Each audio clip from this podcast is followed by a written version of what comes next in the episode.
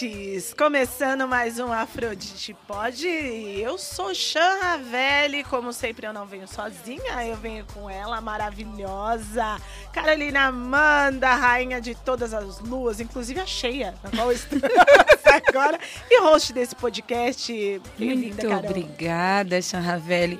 Boa, boa tudo para vocês. Tarde, noite, dia, o momento que vocês estiverem nos assistindo. Tudo de melhor para nós. E hoje a gente tá aqui para falar de coisa boa, mas de coisa séria, não é mesmo, Chan? De coisa séria e eu diria não tão boa.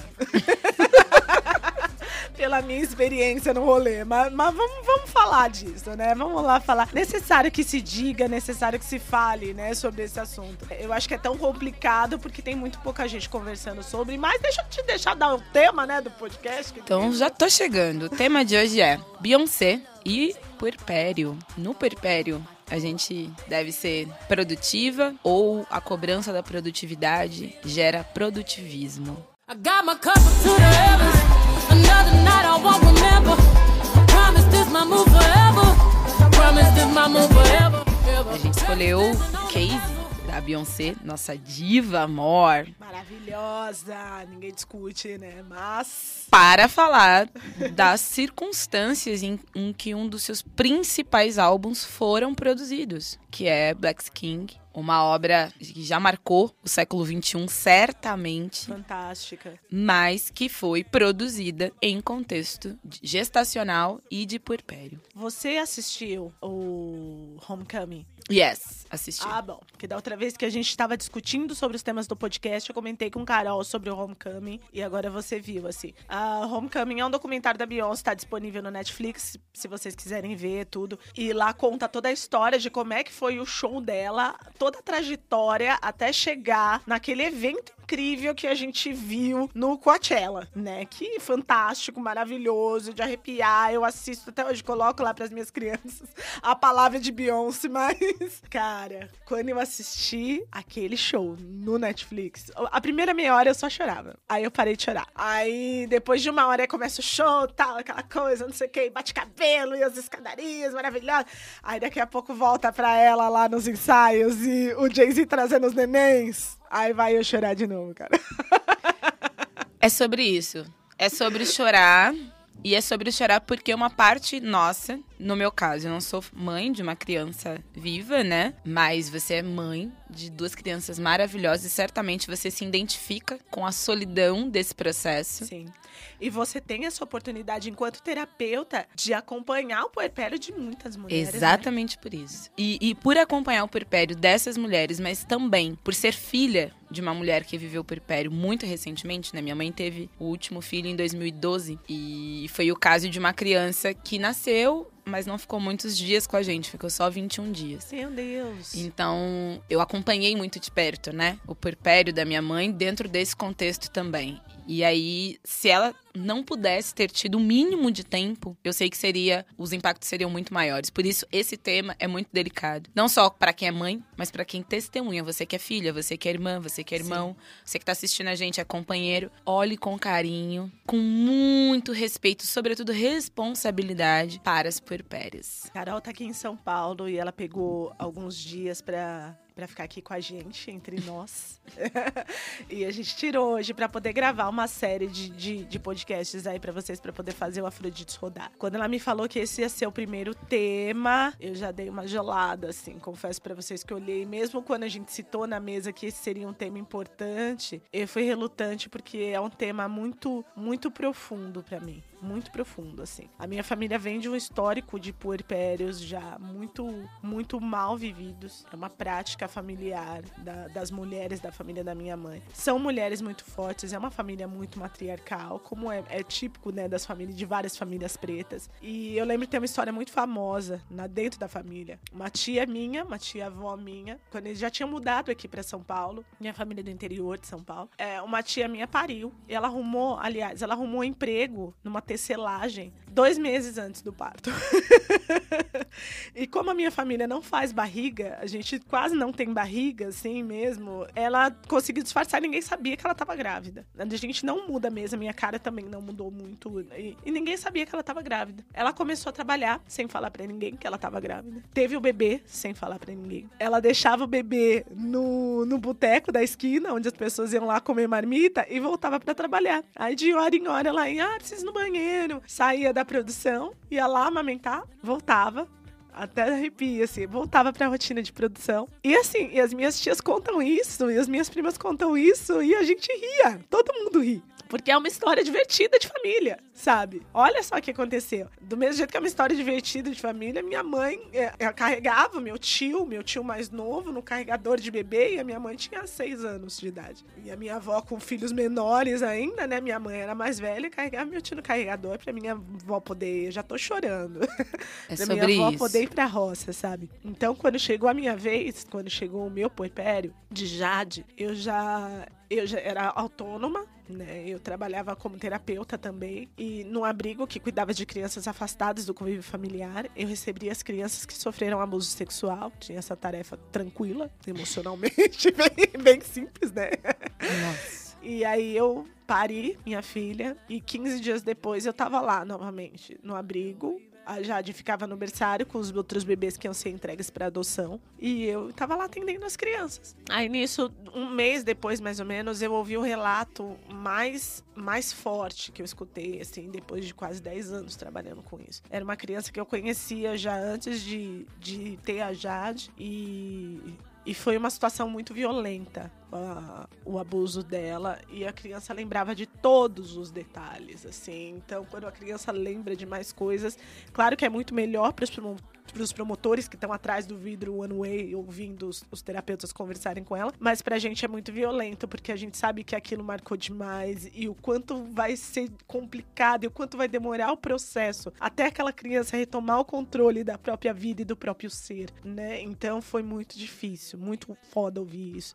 E depois desse relato, eu lembro que eu voltei para casa, tomei meu banho, amamentei minha filha, coloquei ela na cama, fui dormir. E no outro dia, quando eu fui voltar pro abrigo, eu não consegui mais chegar lá. Eu parei na metade do caminho, a minha mão tremendo, eu tava suando, eu não consegui dirigir, minha vista embaçava. Tive que esperar, ligar pro Paulo, ele saiu do trabalho, veio me buscar pra gente poder ir pra casa. Tentei chegar lá mais três vezes, não consegui. Eu tinha desenvolvido um evento de pânico só sobre ir até lá, assim. E aí eu tive que parar e reconstruir toda a minha vida. Enfim, vocês que me acompanham lá no Sou Vaidosa sabem, né, que foi aí que nasceu esse espaço maravilhoso. Depois de bastante tempo ainda, eu parei esse espaço maravilhoso que é o Sou Vaidosa aqui, que me acolheu aqui. Mas a gente não aprende, né? Então, depois chegou o Rael. Quando o Rael chegou, eu já tava com o Sou Vaidosa há, há um pouco mais de tempo, mas mesmo assim, o meu Moneymaker era o trabalho que eu fazia com o Paulo, era 5025, que na época ainda tinha um outro nome, e a gente trabalha para prestando consultorias em restaurantes, em, em, casas por aí. Então era um trabalho noturno. Eu passei a minha gravidez toda nesse trabalho noturno. E quando eu tive Rael, eu decidi que eu não ia mais voltar para isso, que eu ia descobrir algo que, que me completasse, que fosse meu mesmo que fosse do meu trabalho. E enfim, eu, eu comecei a trabalhar, me focar mais no Sou Vaidosa para poder transformar ele no Money Maker. E eu me vi na mesma situação. Sete dias depois de ter o Rael, aliás, dez dias depois de ter o Rael, o Paulo teve que voltar para o trabalho. Ele não conseguiu uma licença paternidade grande dessa vez, ele conseguiu 15 dias. E depois desses 15 dias, lá estava eu. Dessa vez em casa, com meu bebê do lado, mas trabalhando de novo. De novo. Muito, muito. E para onde eu precisasse sair, ele ia comigo. Eu levava. E o Rael foi em reunião, Rael foi na sala online, o Rael foi na Beauty Fair, o Rael foi pra todos os lugares, assim, comigo. Eu só consegui enxergar o quanto esse puerpério mal vivido foi violento para mim, pro meu corpo, pra minha maternidade, pros meus filhos. Depois que, que o Rael já tinha uns 5 anos, 6 anos, que aí eu fui, sabe, parar e olhar para trás, para tudo isso que tinha sido e falar, como que eu fiz isso? e não percebi. Como que eu fui tão violenta comigo? Mas sabe? não é Com o sobre que eu tava isso. vivendo. E, e como que eu não consegui enxergar que era o momento de parar? É sobre isso. É, quando eu trouxe esse tema para nós, para mim, que pretendo ser mãe, e é sobre isso, né? A Afrodite Spod nasce do encontro de uma mulher de 40 com uma menina de 30, uma mulher Mulher. de 30.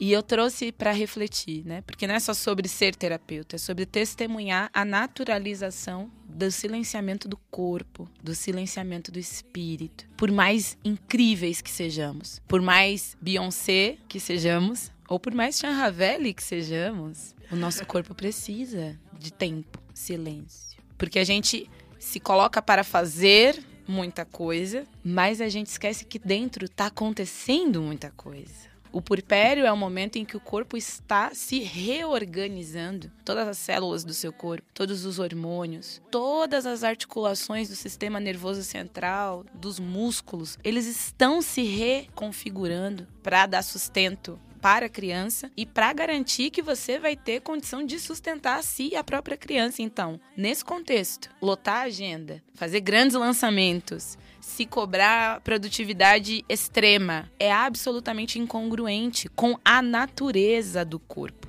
A natureza do corpo. E aí, quando eu vejo as redes sociais né, enaltecerem o que eu vou chamar aqui de produtivismo e não de produtividade. Porque, a Carol, mas o que seria a diferença produtivismo e produtividade? Produtividade é aquilo que a gente faz de maneira fluida, tranquila, aquilo que dá muito tesão, aquilo que a gente faz naturalmente. Produtivismo é aquilo quando a gente atende a demanda daquilo que não foi a gente que estabeleceu para nós. Então, quando a Chan diz, como eu pude ser tão violenta comigo? Eu digo para você, não foi você que se violentou. Tem uma estrutura social, tem todo um sistema que diz, direta e indiretamente para mulheres puerpérias, o que elas devem ou não fazer, como elas devem ou não se comportar. Desde a perspectiva dos negócios, dos empreendimentos, do dinheiro, da necessidade, da sobrevivência, enfim, há perspectivas mais íntimas. Por exemplo, no puerpério você não pode ficar muito tempo sem transar com seu marido, senão você vai perder o seu marido. Quantas de nós Fora essa cobrança, né? Exatamente. O puerpério, as pessoas cobravam que Sim. o corpo da Beyoncé tivesse de volta. Nossa, Nossa, como ela tá inchada. Mas, meu amor, ela acabou de parir duas crianças. E a gente viu dezenas de milhares de comentários que falavam sobre as formas físicas da Beyoncé em contexto de pós-parto.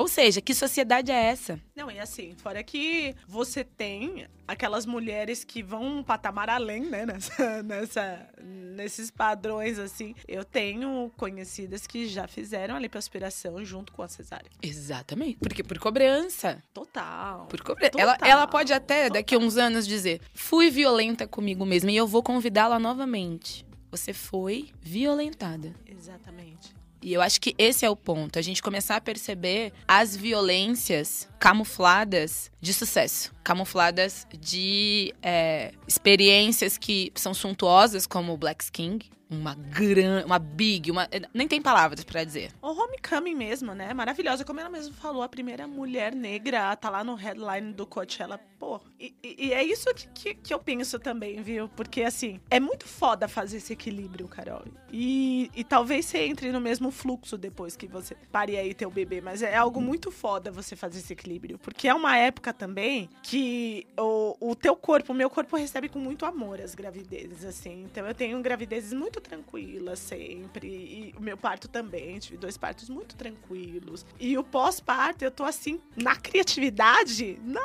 lua, né? Na lua. Milhares de coisas ali que em um ano eu não pude planejar a curto prazo, porque eu tava lá com outro foco, né? O meu foco era parir, era cuidar desse bebê que tava aqui, né? Sendo, usando meu corpo como morada. e aí, saiu pronto, a criatividade vai a mil. E você tá lá, né? O, o, o teu corpo produzindo leite, ao mesmo tempo que ele tá produzindo leite, ele tá produzindo ideias, ele tá produzindo um fluxo de vida muito forte ali, muito grande. Então você quer canalizar isso. E você vê frutos disso. E você percebe muita coisa crescendo disso, assim. Eu, nossa, eu, eu consegui fazer coisas com nesse período do puerpério, trabalhando e, e, e agindo assim, que, sabe, eu já falo, nossa, gente, olha o que eu fiz. Olha o que eu fiz, sabe? E, e, em coisas mesmo de projetos, de, de, de ir atrás de pessoas, de procurar negócios. Então, assim, como será que a gente faz esse equilíbrio entre essas coisas, sabe? Entre essa vitalidade toda e esse, essa vontade de ir, de fazer e de acontecer, e ao mesmo tempo ter esse respeito pelo corpo e, e esperar esse tempo que é dele que ele precisa. Olha, Chan, assim, Cada gestação é uma gestação, cada puerpério é um puerpério. A única, a única questão que é, é para todas, para todes, né, que parem, que, que tem um sistema reprodutivo feminino e escolhe parir, é o corpo em si é alteração de humor, é alteração e oscilação hormonal, né? Existe ali prolactina, progesterona, testosterona, estrogênio, enfim, um combo de hormônios constantes que podem, em contato com o mundo externo, né? Por exemplo, você tá muito bem, mas, por exemplo, se você tivesse vivido uma reunião muito agressiva em algum desses momentos, Nossa. podia ter virado um grande trauma. Aquele looping que eu entrei com Jade lá. Exatamente. Entende? Então, assim, por que, que a gente fala para se preservar? Não é para não criar. Cria sim. Mas a interação com o mundo externo, com o mundo social extrema, pode causar traumas profundos porque existe uma sensibilidade, existe todo uma, toda uma perspectiva que pode ser explicada assim por perspectiva é, científica, mas que as nossas mais velhas, né? O que a gente chama, ah, isso é coisa de mulher mais velha, né? Não bota o pé no chão, é. não pega friado, presta atenção, cobre a cabeça. Porque energeticamente a gente também está aberta para tudo. Para um fluxo de energia e criatividade incrível, mas também para a captação de elaborações que podem vir de uma maneira que a gente não está com filtro, sabe? Maduro. Porque é isso, a gente está sensível, isso é do corpo, isso é do, do eu profundo desse corpo. O que eu acho é porque o que eu acho é quais são as violências que estão passando na nossa timeline sobre nossos corpos, que a gente está não só naturalizando, mas enaltecendo. Quando eu, quando eu fiz essa proposta para a Chan, esse chamamento, na verdade, foi porque sim, eu comecei a perceber nos atendimentos que, primeiro, tem uma, uma dimensão da comparação. Então, sim. eu, por péria, não estou produzindo tanto quanto fulana. Beltrana. E a Beltrana passa comigo também. Eu sei que ela tá sofrendo, mas eu não posso contar pra outra. Entendeu? Mas elas estão se olhando Entendi. e produzindo. Olha. Mas elas estão sofrendo, porque elas queriam estar tá assistindo sessão da tarde e amamentando tranquilamente. Que rolê, cara. E tirar aquele cochilinho depois de amamentar, que é delícia. Exatamente. Entende? Então, Sim. o que eu penso é, por que que tá passando na nossa timeline, eh, literalmente debaixo do nosso nariz, uma irmã que tá vivendo uma experiência de perpério, que tá produzindo muito, mas que chora sozinha? Será que a gente tá e esse é o ponto. Ou mesmo as dimensões que são mais profundas, Chan. As dimensões da uhum. sexualidade, da intimidade para a mulher puerpéria não são brincadeira sobretudo para mulheres negras, que nem sempre têm condições, sobretudo por questão da, do, da pressão arterial alta, né? Pressão alta. Então não podem ter parto na, normal, natural. Sim. E aí passam pela cesárea, que é muito mais difícil. O pós-parto já, já traz consigo várias complicações. Algumas vivem episotomia, ou seja, né? Quando corta ali da vagina ao períneo e o negócio fica feio. E algumas, nesse momento, sentem-se obrigadas a transar, a performar pro marido. Porque a própria. Outra mulher vai até ela e diz: Hum, você tá assim a transar com fulano há quanto tempo? Hum, olha, nessa hora é que entra outra. E ela se força, ou seja, percebe? Eu tô Total. falando de coisas, gente, eu tô pra chamar atenção, porque isso é sobre a nossa capacidade de fazer a gestão do nosso principal empreendimento, que é a gente mesma. Na hora que a gente tá por perto, a gente tá aberta, literalmente aberta, muito sensível. E aí, o que a gente consome, o que a gente olha, quem a gente se espelha, vai fazer total diferença em como a gente vai dar conta de ser quem a gente está se tornando. No caso, desse momento, mãe. Eu lembro quando eu vi a Beyoncé no Homecoming, eu, eu pensei em tudo, assim. Inclusive, o quanto essa estrutura que ela poderia ter, de, até que ponto essa estrutura, essa estrutura toda blindaria Beyoncé de, de ter, sabe, esses aprofundamentos, aí essas dores, sabe, mais, mais profundas. Porque ela tem, né? uma mega de uma estrutura, né? Quem cuida das crianças, quem cuide de quem cuide das crianças. Enfim, tem um monte, tem uma estrutura gigante. Até onde ela conseguiria terceirizar esses cuidados para poder cuidar de, de outras coisas que para ela naquele momento seriam prioridade. Porque vai, ela priorizou o Coachella, ela priorizou aquilo, ela não foram escolhas, foi a escolha que ela fez. Mas justamente eu acredito que ela tenha feito essa escolha porque ela se sentiu segura e e, e, calçada do outro lado, né? Será que tem como fazer isso? Tipo, não, não tô sei. totalmente calçada aqui, ó. Não se preocupe não, cara, ó. Terapeuta da Beyoncé, Carolina Amanda. Não se preocupa, Carol. Tá tudo certo, ó. Consigo tirar aqui as minhas sete horas de sono, acordo, tenho a minha comidinha orgânica e tiro mamar pros meus filhos, tá tudo certo. Uh, o Jay-Z vai dar mamar pra eles, ele não vai trabalhar esse ano, vai fazer o canguru, vai botar as crianças pra dormir, babá, não sei quantas babá, sabe? Vou poder dormir porque ainda tem essa coisa, né? A gente tem o cansaço, né? Que não é pouco, não. É absurdo, é absurdo. Um bebê, ele demanda muito fisicamente. Muito. Muito. Muito. Fora todas essas questões e as coisas práticas, né? De lavar roupa, de passar roupa, de fazer comida, de cuidar do neném, de trocar fralda, de, de limpar a casa, de, enfim, né? Tudo aquilo que a gente tem na vida. Quem E de se reencontrar, Xan. E de se reencontrar. A mulher perpéria, ela é uma nova mulher. Sim, sim. Será que. Que eu- não era aquela mulher que, era, que não tinha filhos, que não era aquela mulher que tinha um filho só, que é- é, Exatamente. outra mulher. Outra. E aí, a minha questão é: acho sim que Beyoncé provavelmente tava não só calçada, né? Ela tava com sobrecalçada. que é a Beyoncé, não é mesmo? Sim.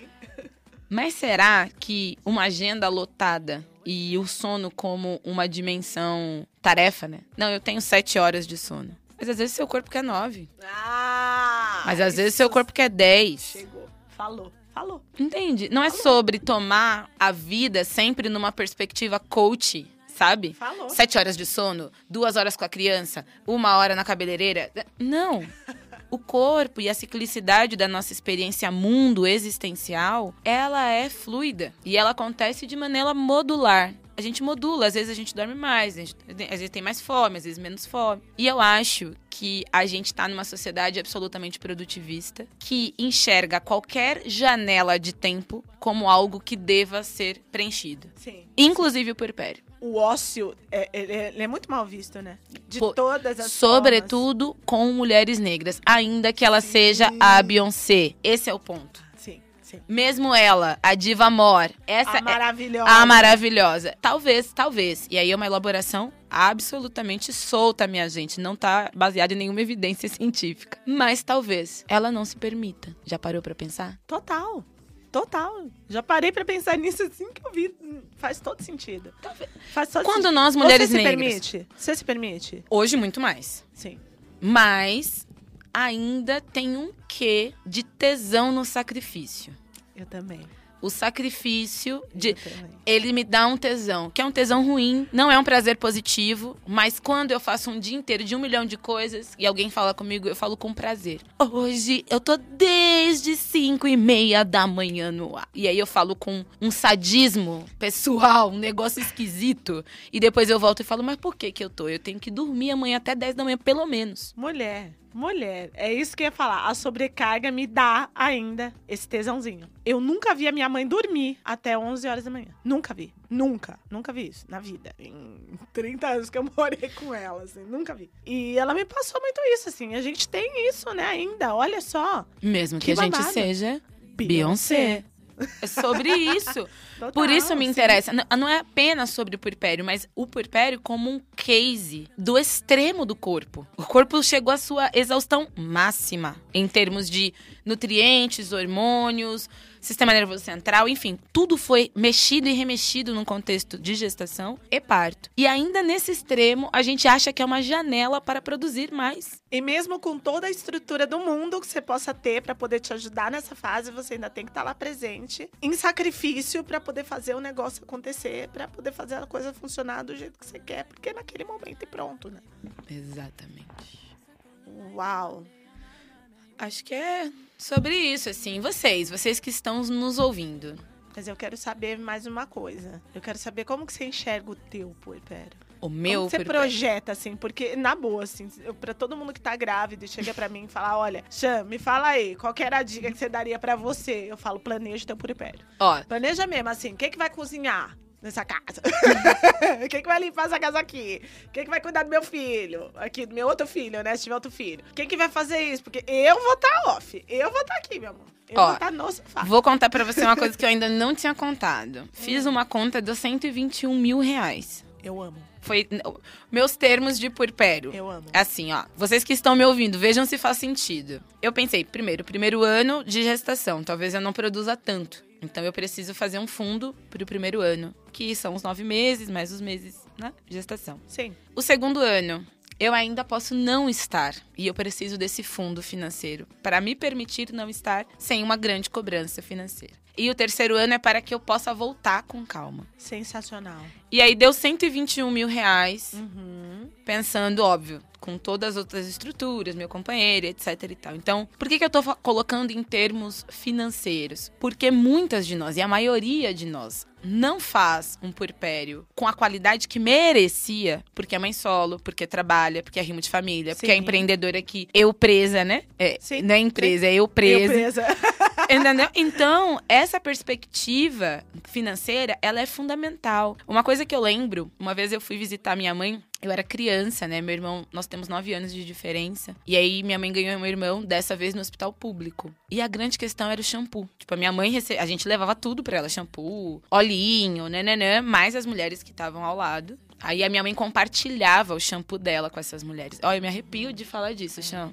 É. Isso pra mim ficou na minha cabeça, gente, que eu preciso ter um shampoo, que eu preciso, Sim. sabe? Pra poder dar conta de me permitir sair de cena sem culpa, porque eu Ótimo. sei que muitas de nós não pode. Por isso, as que podem, podem planejar e eu tô nesse bonde de que tá podendo planejar. Ótimo.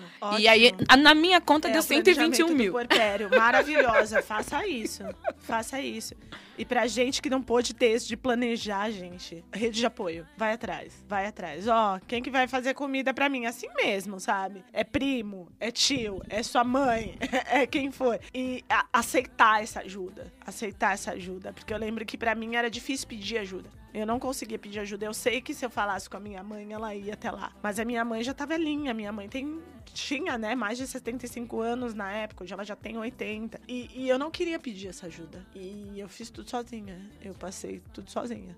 Sem rede de apoio, porque como eu tinha saído do trabalho, o Paulo tinha ficado com todos os trabalhos. Então, ele começou daí num fluxo de trabalho louco que durou cinco anos.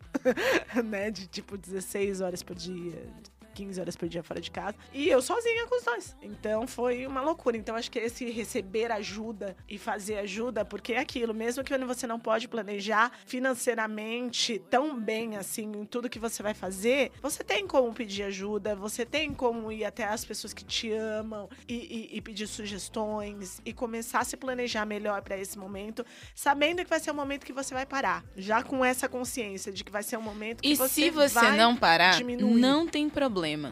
Mas pelo menos você está em movimento voluntário Sim, e não em sim. movimento forçado. Ou em movimento consciente também, que acho que é muito importante. Sim, sim. Tipo, eu via que eu tava num movimento ali, mas muito no automático. Às vezes você vai, você só vai.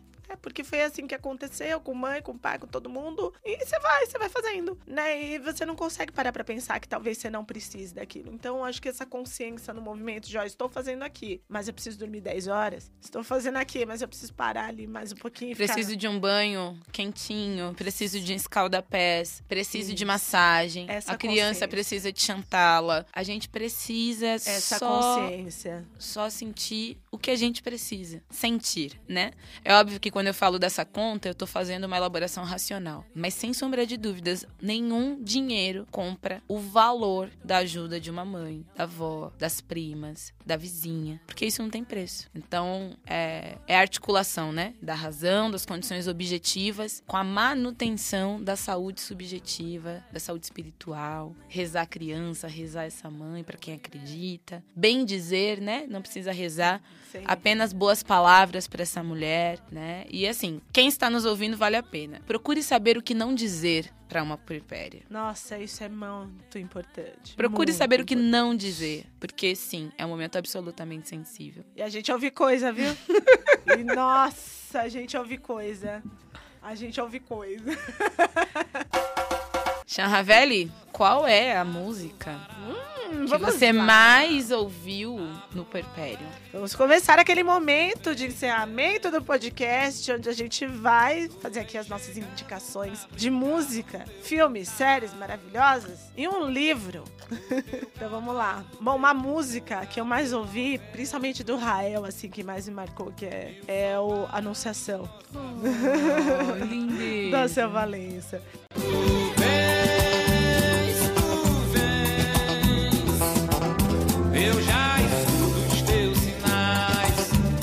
Escolho uma música para os meus filhos. Toda vez que eu fico grávida, eu escolho uma música para eles. É o primeiro presente que eles ganham na mamãe, é uma música.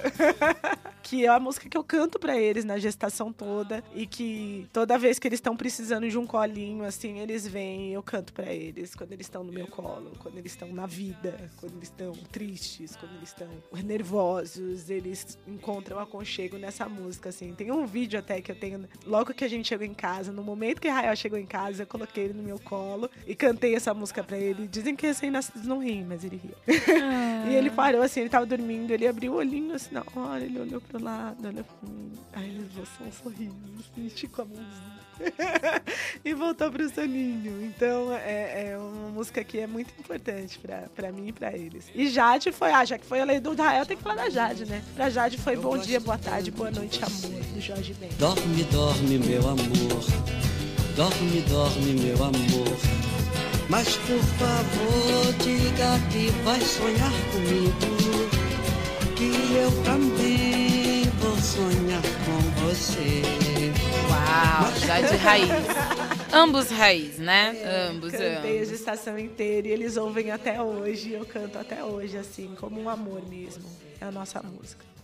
Maravilhosa, maravilhosa. Olha, eu não tenho uma música assim para pensar objetivamente a maternidade assim, mas eu não vou indicar uma música, eu vou indicar o álbum de uma mãe que eu tenho admirado muito, muito, muito que é a Lued Luna. Ah, gente, aquele nenê. Oh, Deus. Olha, acho que. Ai, aquela criança, a mulher, aquela criança. Respeito muito mais Lued, muito mais pós pós parto, assim. Acho que ela tem contribuído, fez tudo num tempo bonito, de um jeito tranquilo. Não sei como foi para ela pessoalmente falando, mas de fora a gente sente uma serenidade no último álbum dela muito grande. E indico o último álbum de Lued porque todo ele tem muito axé, muita todos os outros, mas esse último eu sinto muita força. Me acalme, espero, me afogo você, um tsunami quando não quer saber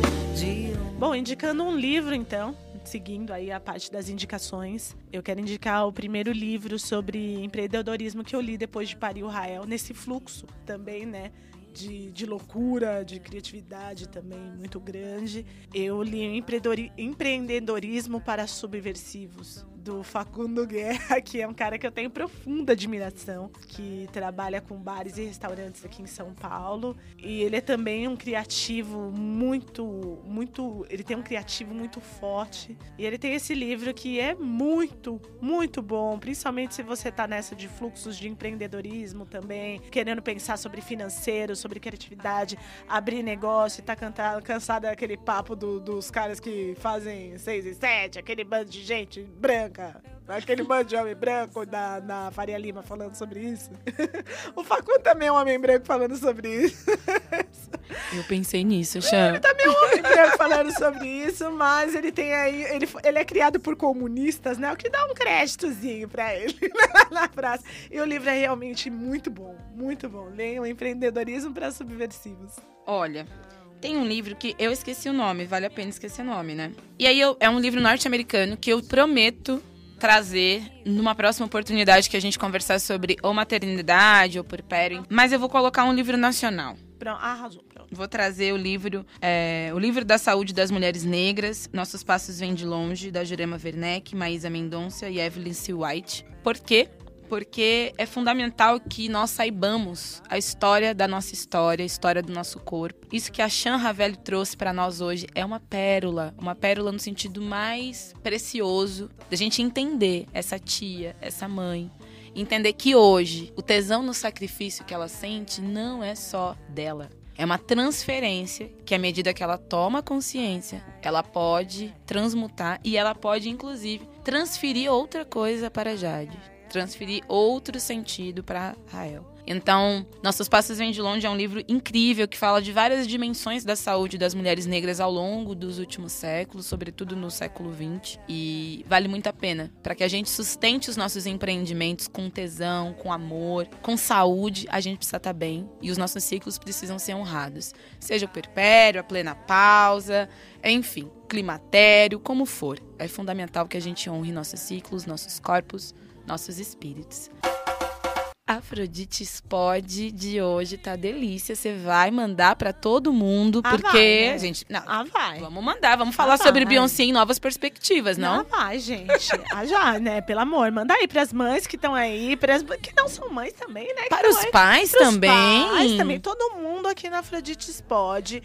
Não, hoje eu não tenho nem série pra poder indicar, nem filme pra indicar, mas eu, eu acho que a Carol até vai, vai comungar dessa indicação. Porque como é que faz, Carol? Como é que faz pra esse tesão no sacrifício não estar mais presente na gente? Como que faz pra gente ir se dissociando desse lado? Uma coisa que me ajudou muito foi o Teta Healing e a constelação familiar. Então eu acredito que pra gente é extremamente necessário, principalmente enquanto mulheres pretas, que a gente vem dessas linhagens tão marcadas por esses comportamentos aprendidos, né? E aprendidos literalmente, aprendidos há pouco tempo, porque isso não é nosso, isso não tá no nosso DNA enquanto pessoas negras, a gente não é assim enquanto DNA, isso foi aprendido por, por cicatrizes de escravidão, né, Carol? Sim.